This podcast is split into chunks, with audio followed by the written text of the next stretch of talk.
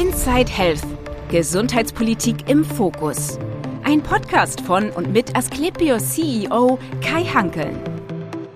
Der Datenschutz ist manchmal tödlich. Davon berichtet Podcast-Gast Prof. Dr. Jochen Werner, Medical Influencer sowie ärztlicher Direktor und Vorstandsvorsitzender des Universitätsklinikums Essen in dieser Folge. Er erklärt, weshalb Unikliniken sogar mit Daten handeln sollten, warum er Entlastungstarifverträge für einen Irrweg hält und fordert umfassende Lösungen für die Probleme im deutschen Gesundheitssystem. Welche Maßnahmen konkret notwendig sind? Darüber diskutiert er mit Asklepios CEO Kai Hankeln. Lieber Herr Professor Werner, ich freue mich sehr, dass Sie heute Gast in meinem Podcast sind. Herzlich willkommen hier bei uns in Hamburg. Sie stammen aus Flensburg, Sie waren UKGM, Marburg-Gießen. Das heißt, wir haben schon sehr, sehr viele Berührungspunkte. Deswegen freue ich mich ganz besonders. Sie sind aktuell in Essen ärztlicher Direktor der Klinik. Sie waren aber auch schon in UKGM ärztlicher Direktor, Mitglied der Geschäftsführung am UKGM in der Privatisierungsphase. Ähm, auch nach der Privatisierungsphase. Sie sind Medical Influencer ähm, super aktiv äh, in allen möglichen äh, Formaten und ich habe ganz, ganz viele Podcasts schon von Ihnen gehört. Insofern nochmal von mir herzlich willkommen. Ich würde Sie bitten, dass Sie sich einmal kurz vorstellen. Vielleicht habe ich ein paar Punkte vergessen. Lieber Hankeln, auch erstmal wirklich ganz herzlichen Dank für die Einladung. Ich freue mich sehr, bei Ihnen sein zu dürfen. Ja, Jochen Werner, 1958 geboren in Flensburg, ein richtiges Nordlicht, Mutter Dänen, Vater Hamburger, da sind wir dann wieder in Hamburg quasi angelangt. Ich wohne in der Mitte in Bad Bramstedt, also ja, sehen Sie. Äh, ja. perfekt. Ja, und dann habe ich den großen Sprung äh, geschafft nach Kiel und äh, habe dort studiert. Ähm, ich liebe das Wasser, das Meer und ähm, das zieht sich so durch mein ganzes Leben. Bin begeisterter Fischer, Angler, ja, da kann ich äh, richtig bei abschalten. Hochsee oder Binnen? Also eigentlich äh, Binnenwässer, ähm, aber auch Hochseeangeln kann mal ganz reizvoll sein. Nur ähm, so mein Hauptthema ist eigentlich Fliegenfischen. Und das kann man natürlich auch im Meer machen, aber am, am Fluss einer Forelle nachzustellen, so das hat schon was. Ne? Ja, und so dann Medizin studiert, Hals-Nasen-Ohrenheilkunde, Fach der Sinne, sagt man ja immer, da treffen sich die Sinnesorgane. Das war aber gar nicht so sehr mein Schwerpunkt, das war nämlich die Onkologie, also Erkrankungen von Kehlkopf, Kehlkopfkrebs, Mundhöhlenkrebs, Rachenkrebs, die Metastasierung. Das hat mich durchgezogen. Ähm, thematisch äh, habe ich mich da recht intensiv eingebracht, durfte dann in Marburg die Hals-Nasen-Ohrenklinik leiten, ähm, habe auch dort den onkologischen Schwerpunkt äh, weiterentwickeln dürfen. Und 2010, 2011, da wurde ich gefragt, was wollen Sie dann so weitermachen in Ihrem Berufsleben? Und da dachte ich, das ist an der Zeit, nochmal was Neues zu machen. Und so kam ich dann dort in die Geschäftsführung, äh, Universitätsklinikum Gießen-Marburg GmbH. Habe das ja schon, wie Sie sagten, bei der Privatisierung begleiten dürfen, damals als Studiendekan. Da war es eben ganz, ganz wichtig, dass die medizinische Lehre nicht unter der Privatisierung leiden sollte, benachteiligt sein sollte. Ja, und dann kam 2015 die nächste Entwicklungsstufe, bin ich ins Ruhrgebiet gezogen. Ähm, fühlen wir uns auch sehr wohl. Das ist Essen, ist originärer onkologischer Standort. Und da konnte ich dann auch so ein bisschen, ja, ich sag mal, meine wissenschaftlichen Interessen ja ein bisschen begleitend weiterverfolgen. Ähm, Aufgewachsen bin ich in, in Nordrhein-Westfalen, in Winterberg, ähm, auch nicht so weit von Essen. Insofern, ich kenne das Haus auch ganz gut. Ich gehe schon mal ein bisschen auf die Universitätskliniker ein. Ähm, Sie sind auch YouTuber, äh, Podcaster, ich hatte es kurz erwähnt. Äh, das heißt, setzen sehr auch auf moderne Medien. Was würden Sie Herrn Professor Seeger jetzt mal UKGM raten ähm, zu tun? Ist das der Weg, den auch eine Uniklinik und auch einem, ein ärztlicher Direktor oder Geschäftsführer einer Uniklinik so heutzutage stellen muss? Also ich glaube, äh, Professor Seeger ist da tatsächlich noch mal äh, vom Verhalten her in einer anderen äh, Generation, ist extrem wissenschaftlich engagiert, hat das Deutsche Lungenzentrum aufgebaut. Der Standort, ähm, man könnte fast sagen, steht und fällt mit ihm, zumindest über eine gewisse Zeit. Deswegen würde ich da gar nicht reinreden wollen. Wenn heute jemand äh, ärztlicher Direktor, ärztliche Direktorin ist, dann glaube ich, ähm, muss man schon sich ein bisschen auch äh, den sozialen Medien, in welcher Form auch immer, ähm, öffnen. Ich, ich, mache einen anderen Versuch. Professor ja. Scholz, Professor Scholz, UKSH, ja, hat, der, hat der einen eigenen Podcast? Ich weiß es gar nicht. Ich weiß nicht, ob er einen Podcast hat. Ähm, äh, UKSH hat einen äh, Social-Media-Auftritt, das weiß ich. Ähm, ich, ich es mir zumindest jetzt nicht ähm, sehr aufgefallen mit eigenen Podcast-Beiträgen, so würde ich sagen. Aber er könnte über seinen eigenen Podcast erklären, warum er das Marienkrankenhaus jetzt quasi auf den Campus in Kiel zieht. Das könnte er erklären, sowieso könnte er das erklären, äh, da habe ich gar keinen Zweifel dran. Wir hatten ja eine ähnliche Idee schon mal in Marburg, auch dort ein kleines Krankenhaus quasi auf das Gelände zu ziehen, ähm, einfach um ähm, ja, ähm, abrechnungstechnisch und versorgungstechnisch bestimmte Patienten, die eigentlich gar nicht so sehr in eine Universitätsklinik gehören, dort ähm, dann ähm, ja, besser behandeln zu können. Also so war der Dreh und ich denke... Jetzt, jetzt frage ich mal nach, in Marburg ist der CMI, glaube ich, so um die 1. Ähm, das heißt, da sind ja schon sehr viele Leichtgewichte. Richtig. Ähm, ist das für eine Uniklinik interessant, wenn man sich dann äh, quasi leichte Fälle mit in, in die Unimedizin holt? Genau, also da hat ja jeder seine Sichtweise. Für mich persönlich ist es so, ich möchte an einer Universitätsklinik die komplexen Fälle gebündelt haben. Ich brauche Kooperationspartner, die mir dann aber auch die leichteren Fälle, wenn man das so sagen darf, abnehmen. Das muss funktionieren. Wenn das funktioniert, ist es ideal. Schwierig ist es natürlich immer aus Sicht der Chefärztinnen und Chefärzte die ja ihr Fach vertreten wollen und die sagen, wir müssen im Grunde alles machen, auch wegen der Weiterbildung, dann gehe ich einen Schritt weiter und sage, ja, so richtig gut wäre das, wenn wir die Weiterbildung ausdehnen auf andere äh, bis hin in die Praxen rein. So, glaube ich, ist für mich die Entwicklung. Nur, das äh, lässt sich leichter sagen als tun. Und ähm, eine Uniklinik ist für mich auf gar keinen Fall der Ort, wo ähm, ja, leicht erkrankte Patientinnen und Patienten stationär behandelt gehören. Aber hat sich ähm, Ihre Sicht ein wenig geändert durch die Funktionslinien, die Sie durchlaufen haben, vom, vom Chefarzt zum ärztlichen Direktor oder Geschäftsführer? Wirkt sich das auf die Arbeit aus? Ich glaube, das hängt auch zusammen mit dem Standort, wo man ist. Also Essen mitten im Ruhrgebiet, ähm, viele, viele Menschen, die dort leben. Ich glaube, da könnte man es tatsächlich umsetzen. Ich denke, das ist etwas schwieriger in Marburg, ländliche Region, dann die angrenzenden Städte, Fulda, Siegen, äh, Kassel um dort äh, einen, einen wirklich guten Ablauf hinzubekommen. Also in Essen habe ich fest die Meinung, dass das der richtige Weg wäre, den ich aufgezeigt habe, der sich aber schwierig umsetzen lässt, weil die Kooperation mit anderen Krankenhäusern natürlich auch immer etwas sorgegetrieben ist. Ja, dazu, kommt, dazu kommt im Ruhrpott eine gewisse lokale Rivalität, würde ich es mal formulieren. Könnte man so sagen. Und als ich kam, hatten wir in Essen alleine 16 Krankenhäuser. Ich hatte die äh, leicht, ähm, ja, äh, ich weiß gar nicht, wie ich sagen soll, äh, Vorstellung, dass man dort stärker bündeln könnte, auch unter dem Dach der Universitätsmedizin. Aber wie gesagt, das ist ganz, ganz schwierig. Jetzt kennen Sie beide Trägermodelle. Sie haben eine privatisierte Uniklinik miterlebt. Sie haben äh, jetzt eine, eine öffentliche, einen öffentlichen Träger wie die meisten Universitätskliniken. Was würden Sie sagen, wo sind die wesentlichen Unterscheidungsmerkmale? Also ich bin erstmal der allerletzte, der sagt, dass die Privatisierung der Universitätsmedizin gescheitert ist. An dem Beispiel Gießen-Marburg halte ich für völlig falsch. Das Konzept war falsch. Man hätte damals die beiden äh, Krankenversorger Gießen und Marburg mit den Fakultäten zusammenführen müssen, damit sie dann auch wirklich aus einem Guss Universitätsmedizin machen und nicht nur auf die Krankenversorgung betrieben, aber die medizinischen Fakultäten quasi nebenher auch in Konkurrenz weiter agieren.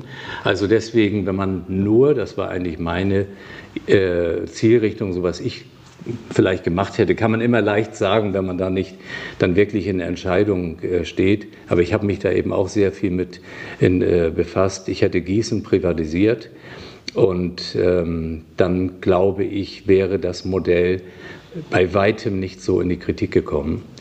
Es gibt viele Dinge, die in ähm, ja, privaten Einrichtungen, glaube ich, schon sehr gut entwickelt sind. Qualitätsmanagement, solche Themenbereiche, wo die öffentlichen Universitätskliniken sicherlich auch noch Aufholbedarf haben. Also ich glaube, jedes Modell hat äh, Stärken und Schwächen. Für mich ist Lehre und Forschung essentiell für die äh, Universitätsmedizin. Und ähm, ja, da hängt dann wieder die Rolle des Dekanats äh, damit zusammen, wie, wie gewichtig ist das. Also von der Seite her, die große Kunst ist doch, die guten Themen zusammenzufassen und ähm, die anderen auch mal machen zu lassen. Ohne, ohne Frage, ich habe da auch einen sehr differenzierten Blick, ähm, auch auf die Frage UKGM.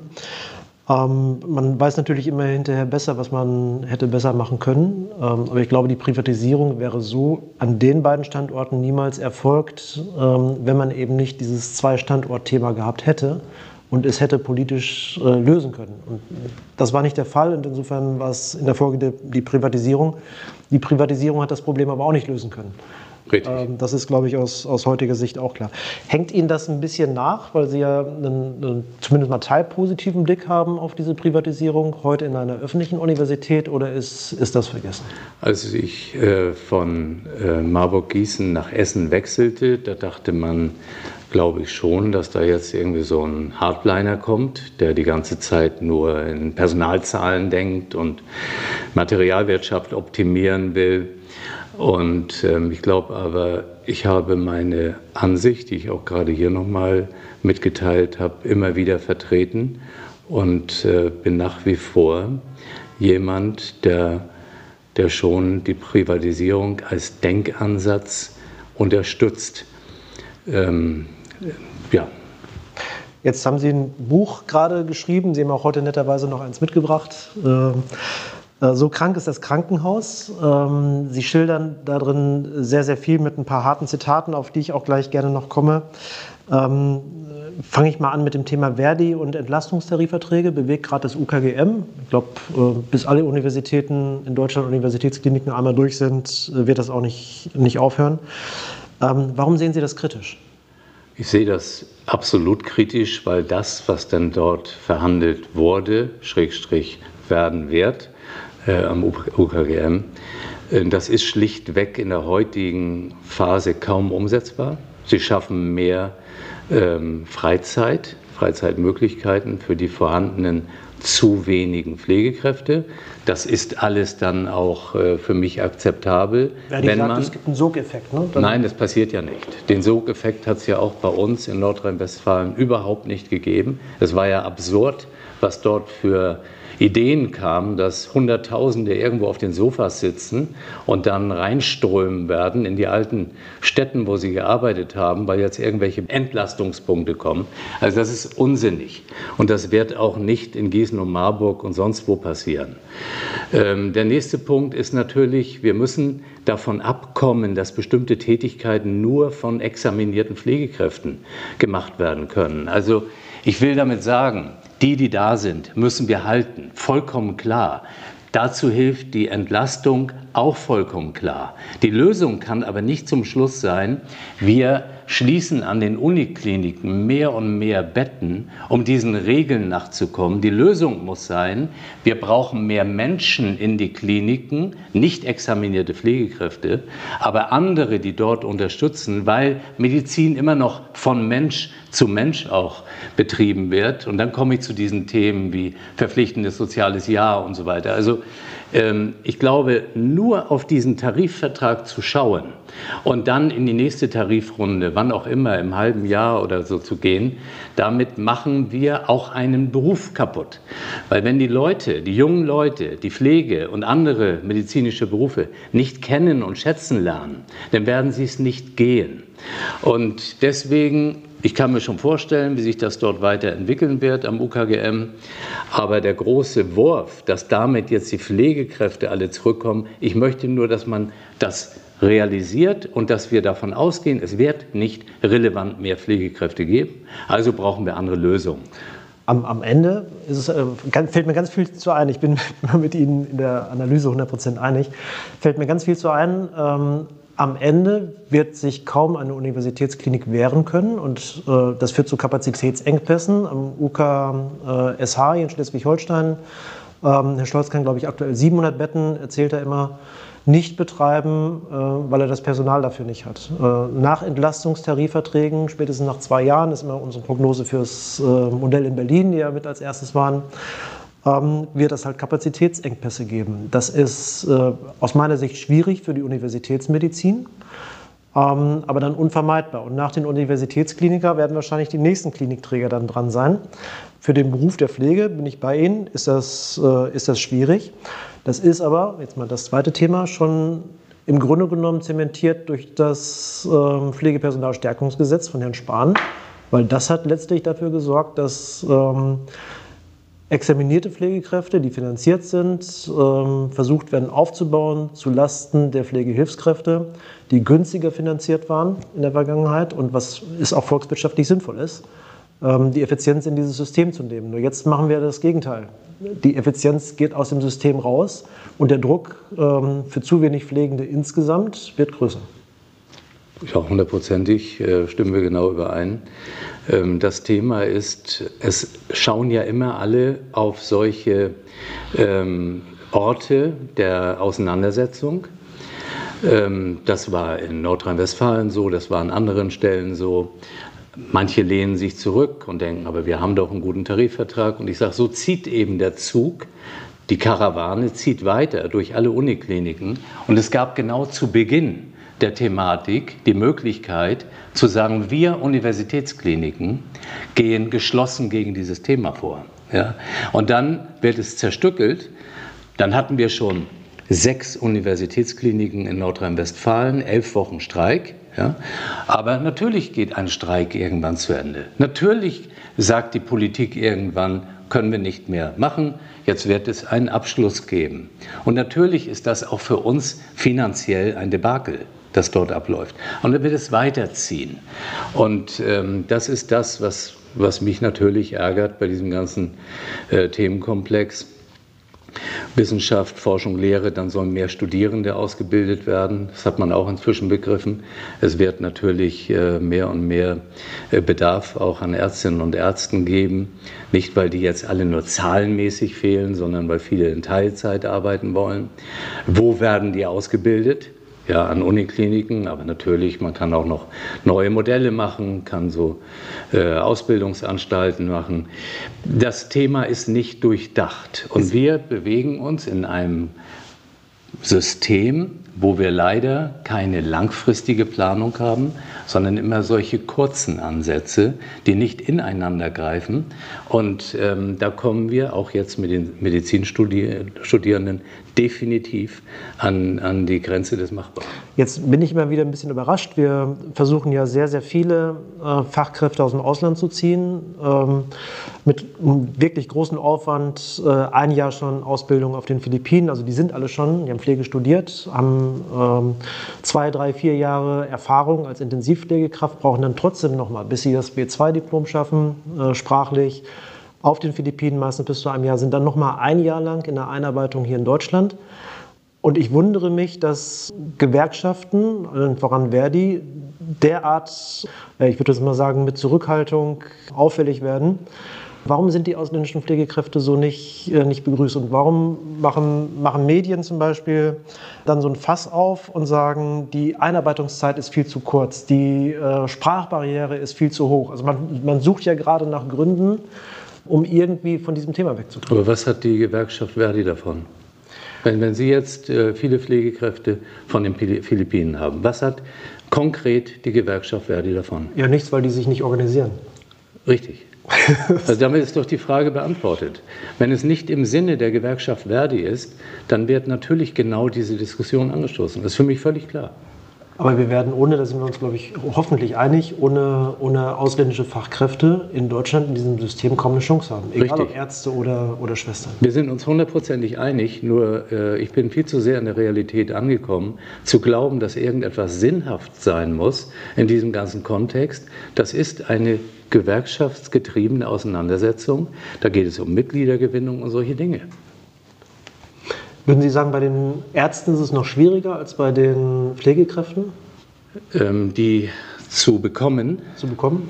Ja, ich glaube, es ist beides schwierig.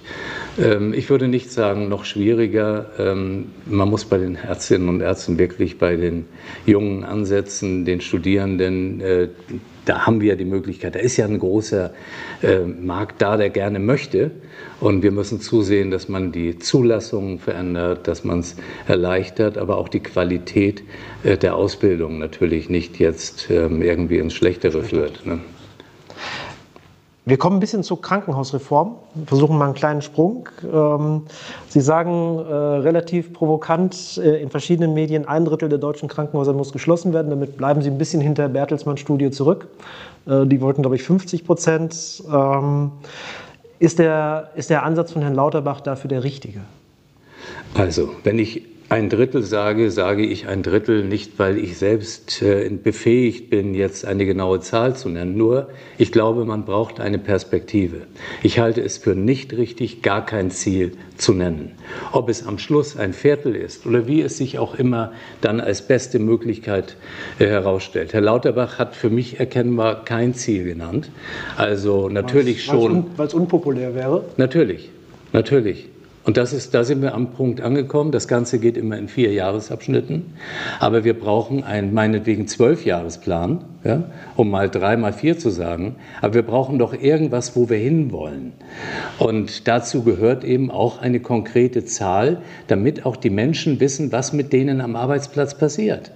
Wenn ein Krankenhaus weiß, es hat noch sechs Jahre, natürlich wird es in den letzten zwei Jahren nicht mehr viel bewegen, aber es hat erst mal drei, vier Jahre Bestandsschutz. Die Menschen können überlegen, die dort tätig sind, will ich vielleicht woanders hingehen? Ist es in einer Planung oder will ich aus einer Pressemitteilung erfahren, dass das Krankenhaus jetzt geschlossen wird? Großes äh, Debakel, äh, Transparente vor der Tür und am Schluss verlassen die Menschen ihren Beruf. Also ich glaube, wir brauchen eine Planbarkeit, wir brauchen eine Zielbenennung und es tut mir leid, es ist dann eben so, dass das unpopulär ist. Nur stellen wir uns vor, die Politiker sagen eigentlich, was wirklich die Wahrheit ist und was dazugehört. Na, Herr Laumann hat das versucht äh, in Nordrhein-Westfalen. Ich glaube, da haben Sie sich auch durchaus positiv geäußert. Ähm, Absolut. Warum, warum ist das der richtige Ansatz? Also, Herr Laumann äh, ist seinen Weg gegangen. Er ist jetzt zum dritten Mal Gesundheitsminister. Ich glaube, man kann ihm ganz sicher nicht die Kompetenz für dieses Amt absprechen. Und aus seiner Sicht hat er sich entschieden, er will eine Krankenhausreform machen, ist da ein bisschen milder, nenne ich das mal, geworden über die Zeit, aber verfolgt sein Ziel noch ganz klar.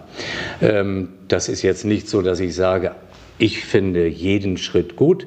Ich denke, dass die Universitätskliniken eine andere Bedeutung äh, brauchen ähm, in diesem ganzen Krankenhausplan. Zum Schluss läuft es aber aufs Gleiche raus. Ähm, Herr Laumann hat konkretere äh, Ziele benannt und äh, ich bin davon auch überzeugt, dass er seinen Plan durchsetzen wird. Sie, Sie spielen ein bisschen darauf an, äh, Unikliniker müssen Dreh- und Angelpunkt werden, das heißt eine Lotsenfunktion übernehmen. Sind die Unikliniken dafür die richtigen? Ich würde gar nicht so sehr sagen, jetzt wenn man bei Lotsenfunktion an Patienten äh, quasi Zuweiser denkt oder so, das meine ich nicht. Ich denke, sie sind zentral für die Wissenschaft von Bedeutung. Ich glaube, dass dort viele Daten zusammenkommen könnten aus der Umgebung, aus anderen Häusern, auch aus Praxisnetzwerken, also Wissenschaft. Dann Lehre für die Studierenden. Auch dort kann man neue Konzepte gehen, dass man sagt, wir können nicht alle in diesem Uniklinikum selbst äh, ausbilden, wir brauchen mehr. Das ist das, was ich vorhin auch mit den Weiterbildungsassistenten ansprach, also ein Netz aufbauen und dann quasi zentraler Versorger für bestimmte Krankheitsbilder mit dem klaren Zugeständnis, dass man aber den Rest nicht immer so weitermachen kann wie bisher. Das heißt, es ist auch hier ein Geben und Nehmen. Ich möchte nur, wenn ich die Deutschlandkarte sehe, und wir haben im Moment, sagen wir zum einen 36 äh, klassischere Universitätskliniken und einige andere Modelle. Dann sehen wir, wo sind wir wie versorgt, wo gibt es vielleicht Maximalversorger, die eben bestimmte Lücken auffüllen können. Aber ich brauche ja irgendwie diesen Ansatz, ein landesweites, also bundesweites Konzept auch umzusetzen. Und ich, ich komme immer wieder auf das Thema Lehre und Forschung und das ist in meinen Augen noch zu wenig im Vordergrund.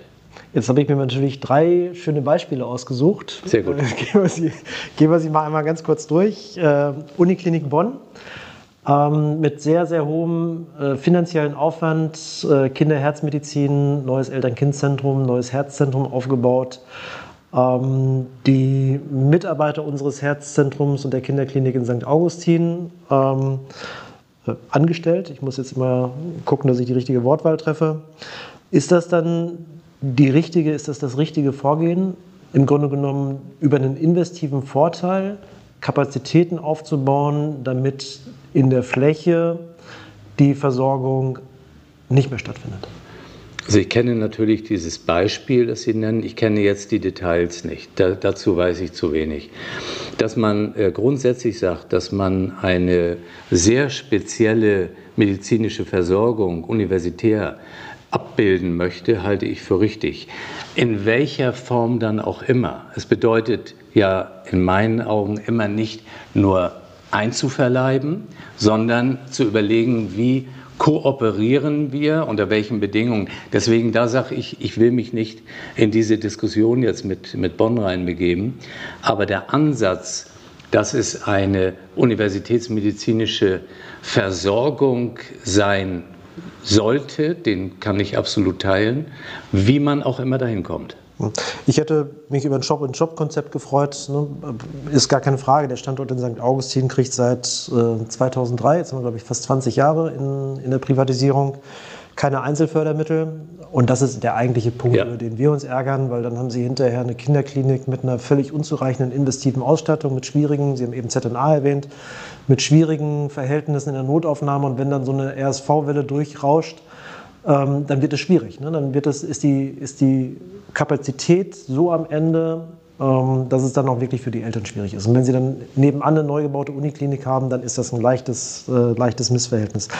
Aber wir, wir machen mal Thema 2, UKSH hatten wir eben, Marienkrankenhaus einmal übernommen, die Belege alle übernommen.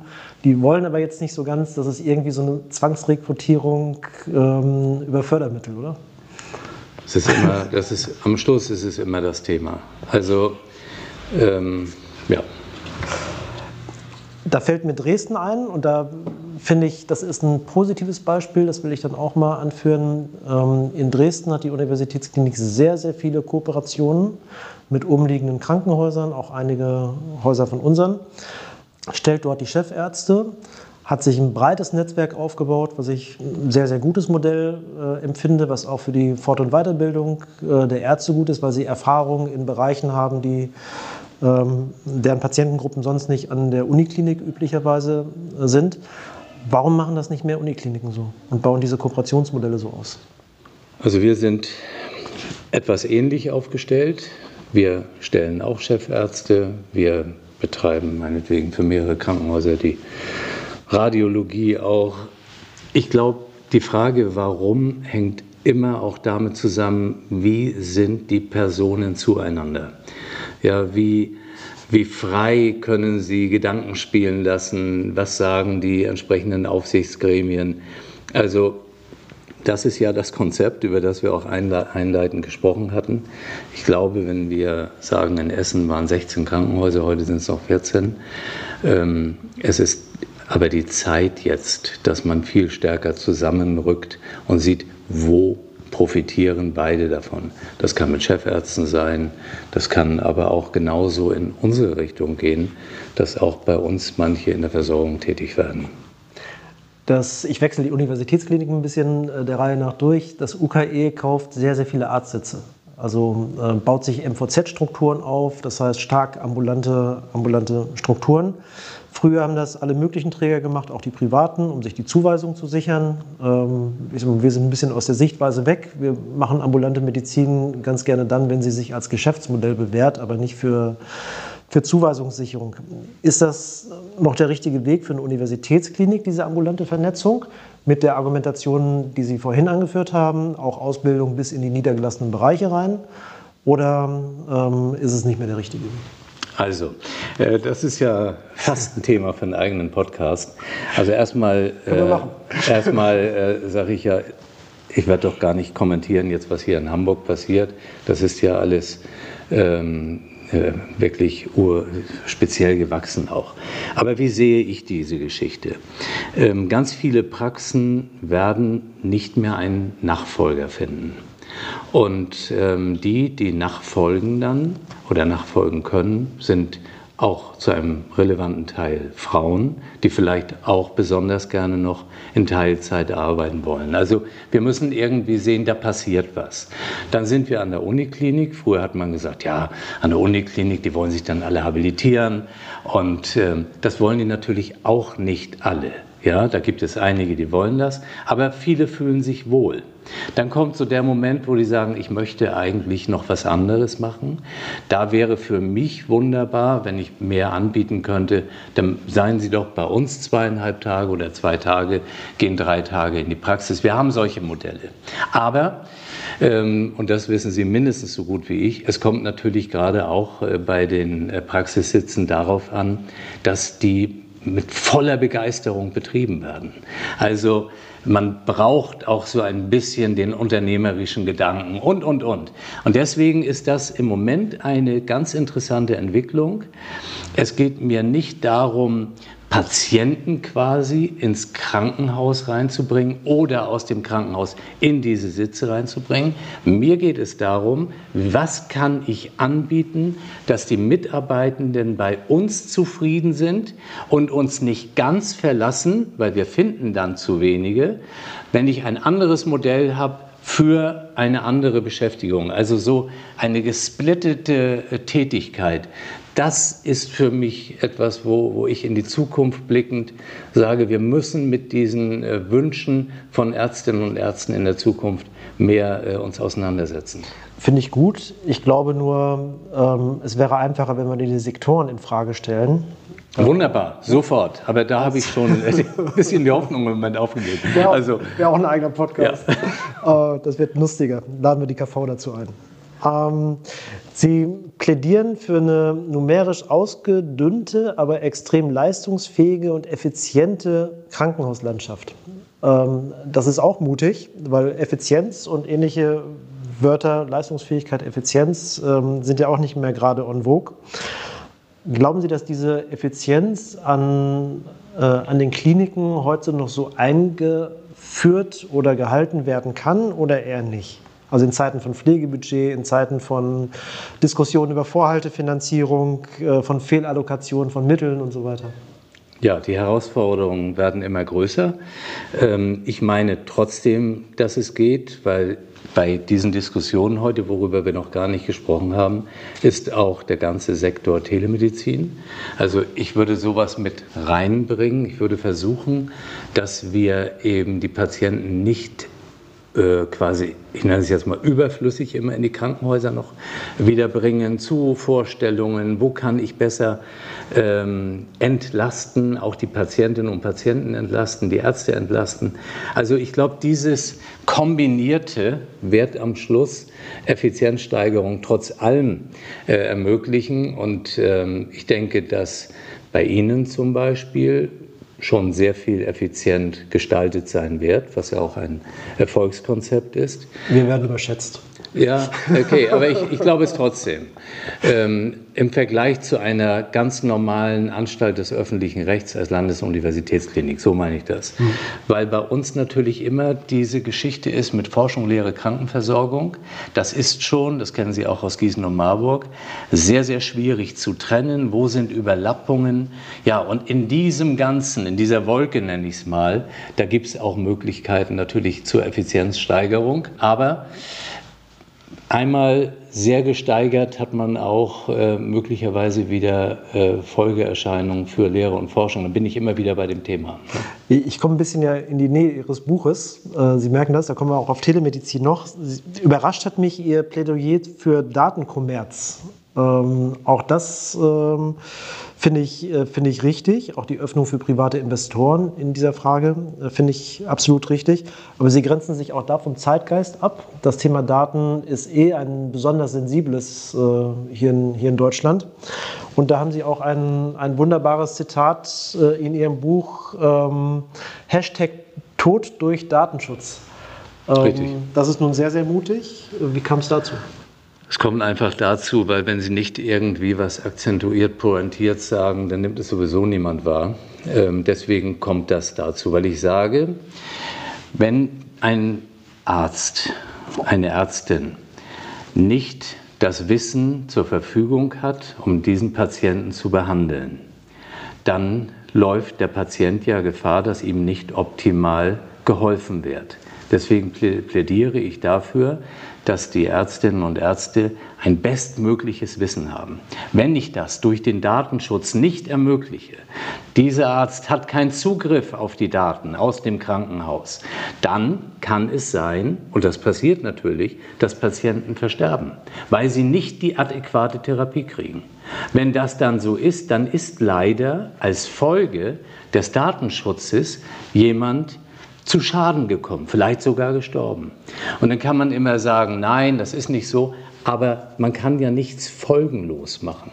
Wenn ich ausrücke, da ist jetzt ein 68-jähriger Patient, liegt in irgendeinem Treppenhaus, von der Nachbarin informiert, dann ist es doch besser, die Notärztin weiß zu diesem Menschen schon etwas Dänemark, Blick in die elektronische Patientenakte, Blick und weiß die und die Medikamente vor zwei Wochen am Herzen operiert oder was auch immer.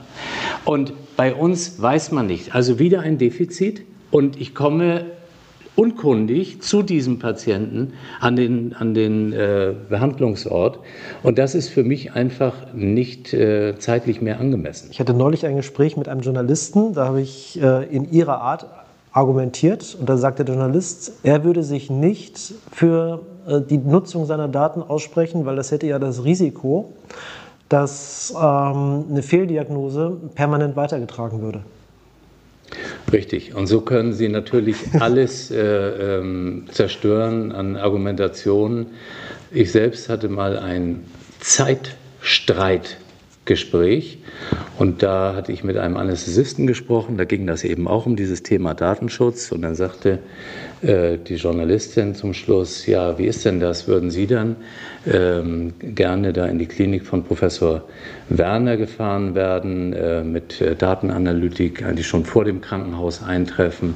Und dann sagte der, nein, also bei mir ist es so, mein Zettel im Portemonnaie, der soll reichen. Ich möchte nicht, dass meine Daten da hinkommen. Und dann muss ich sagen, gut, das sind dann auch zwei Welten. Also ich habe eine... Warum, warum, fehlt uns dieses Verständnis für Datennutzen vor, vor Datenabschottung? Weil wir in Deutschland nicht bereit sind, irgendwas zu verändern. Wir segeln immer noch in diesem Wohlfühlmodus. Wir, wir kommen gut aus, das hat sich Jahre bewährt. Und so eine eine andere Herangehensweise würde eine Veränderung bedeuten. Veränderung bedeutet auch, dass es bis hin zu Umverteilung im Finanzsystem geht. Und so, wir sind doch noch immer in diesem Steady State, die ganzen Stakeholder im Gesundheitswesen, kaum jemand bewegt sich. Und das ist ja, was ich hier anspreche, das sind Veränderungen und das will keiner.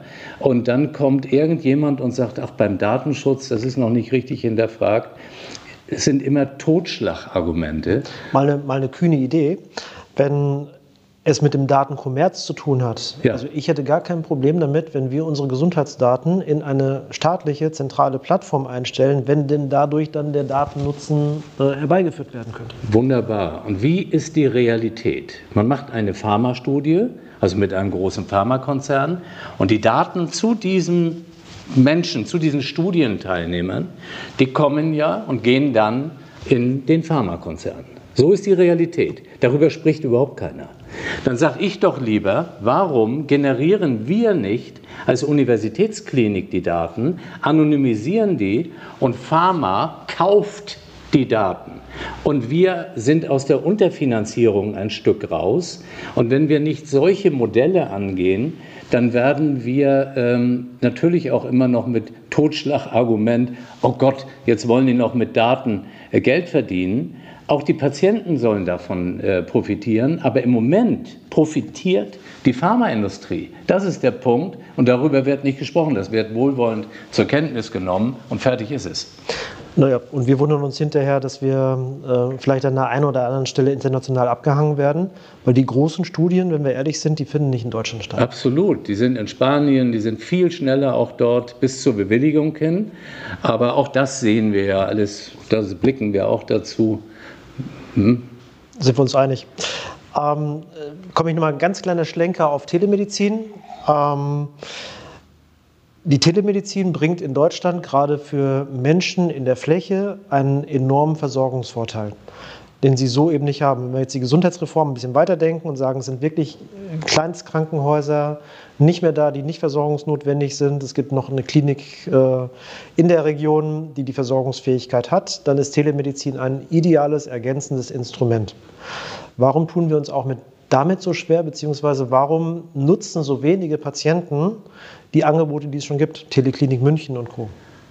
Es ist für die Bürgerinnen und Bürger noch zu wenig begreifbar. Das ist noch nicht so, dass die quasi in so einer Welle mitgenommen werden. Da gibt es natürlich immer äh, auch gute Beispiele für, aber wir selbst sind doch nicht dabei und promoten das jetzt sehr. Also von der Seite her, da ist definitiv Luft nach oben.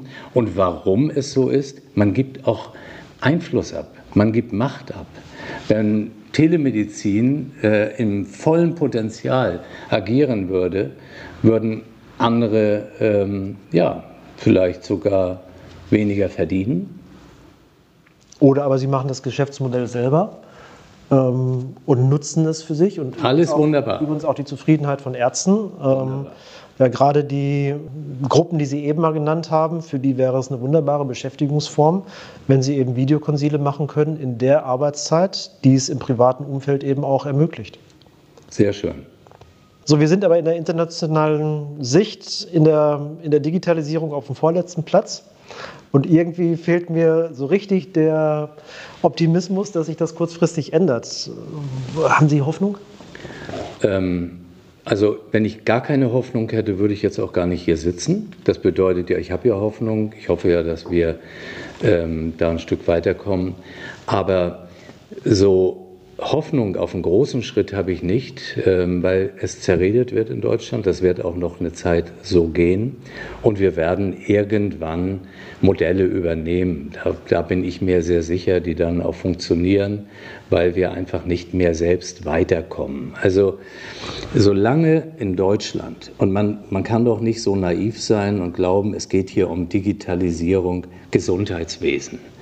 Wenn, wenn wir es nicht in Deutschland hinbekommen, eine wirkliche Digitalstrategie aufzubauen, meinetwegen wieder 10 oder 15 Jahre, auch wenn das so unendlich lang klingen mag, aber wir gehen ja nicht los. Da hatte ich die Hoffnung, dass es jetzt mit der letzten ähm, Koalition neu äh, aufgesetzt wird, Digitalministerium, alle meinen, sie machen irgendwie Digitalisierung. Wir haben nichts, wo was koordiniert wird. Das ist doch nicht in dem Verkehrsministerium. Also wir müssen sehen, wir, wir brauchen eine Digitalstrategie. Wir müssen sehen, wo profitiert Mobilität von Gesundheitswesen, diese ganzen verschiedenen Themen. Bildung, ein Riesenthema. Ja? Kritische, kritische Nachfrage sind ein paar Daten, ja, oder gab einen Datenschutzvorfall in der Uniklinik Essen. Ähm, sie sind gehackt worden, ein Risiko, was viele äh, oder was alle haben eigentlich und auch schon viele erwischt haben. Würden Sie sagen, das war ein Rückschlag? Wenn ich glauben würde, dass das nicht passiert, dann würde ich auch völlig naiv sein. Das passiert, das wird auch weiter passieren, aber das darf uns nicht aufhalten auf diesem wie, Weg. Wie kriegen wir denn die Entskandalisierung dann hin? Weil es wird ja immer eine Riesenempörung gemacht aus jedem, äh, jedem Hackerangriff, der irgendwo erfolgt, vor dem man sich auch nie 100% schützen kann. Genau. Aber Sie haben die erste Seite in der, in der Zeitung. Richtig. Und so funktioniert der Zeitung. Da will ja keiner lesen, das war wieder eine hervorragende Performance, äh, dass das Krankenhaus so und so äh, gemacht hat. Das, das ist ja keine Meldung. Die Meldung in Deutschland ist ja eine Negativmeldung. Also äh, Angst, ne, Risiko, ja, wenn heute irgendwo äh, Wind sich ankündigt, äh, schließt man ja im Zweifel schon alles. Und deswegen sage ich, das ist die Herangehensweise. Wir brauchen den Optimismus. Digitalisierung wird helfen. Digitalisierung macht die Menschen gesund. Definitiv. Die personalisierte Medizin würde niemals einen Schritt richtig weiterkommen ohne Datenanalytik. Niemals. Deswegen werden Menschen überleben. Und wenn man das nicht positiv belegt bekommt, dann werden wir weiter sitzen und sagen, oh, oh, oh, da passiert was mit Ihren Daten. Also Risiken akzeptieren und Smart Hospital sein. Richtig, eine bessere Medizin, menschlichere Medizin, datengetrieben. Sie sind Smart Hospital, haben auch ein Buch dazu veröffentlicht. Sagen Sie, das hat nochmal einen Ruck durch, äh, durch die Klinik gebracht in Sachen Zufriedenheit und ähm, die Mitarbeiter sehen die Vorteile oder die Patienten sehen die Vorteile?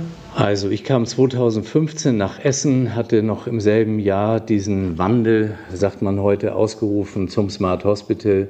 Ich wurde immer wieder gefragt, wie ist Ihr Masterplan, Herr Werner? Ich sage, Masterplan konnte ich gar nicht haben. Ähm, und wir haben uns in diesen Weg begeben. Es ist ganz viel Luft nach oben, vieles funktioniert noch nicht gut, aber wir haben was bewegt und wir äh, haben auch auf dem Schritt äh, Digitalisierung, Prozessoptimierung einiges geschafft. Ich freue mich riesig über unser Institut für künstliche Intelligenz in der Medizin zusammen mit der Fakultät, dass wir eben nicht nur auf Diagnostik aus sind, sondern auch, wie bekommen wir Abläufe jetzt besser ich, hin. Jetzt muss ich nachfragen. ChatGPT schreibt also schon Ihre Entlassberichte. Äh, wir, Noch nicht ganz. wir waren vor ChatGPT auf dem Weg, weil wir eine Gruppe haben, die sich genau damit beschäftigt. Und natürlich wird es so kommen, dass wir das einsetzen. Und wir wären ja völlig hinter dem Mond, wenn wir das nicht nutzen würden. Und zwar so, dass es uns und den Patientinnen und Patienten hilft.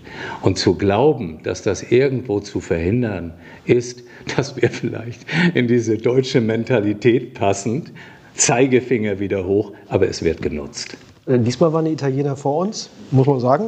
Äh, hat mich auch überrascht mit, dem, mit dem Verbieten von künstlicher Intelligenz. Also wir sind positiv und sehen, und sehen die Vorteile.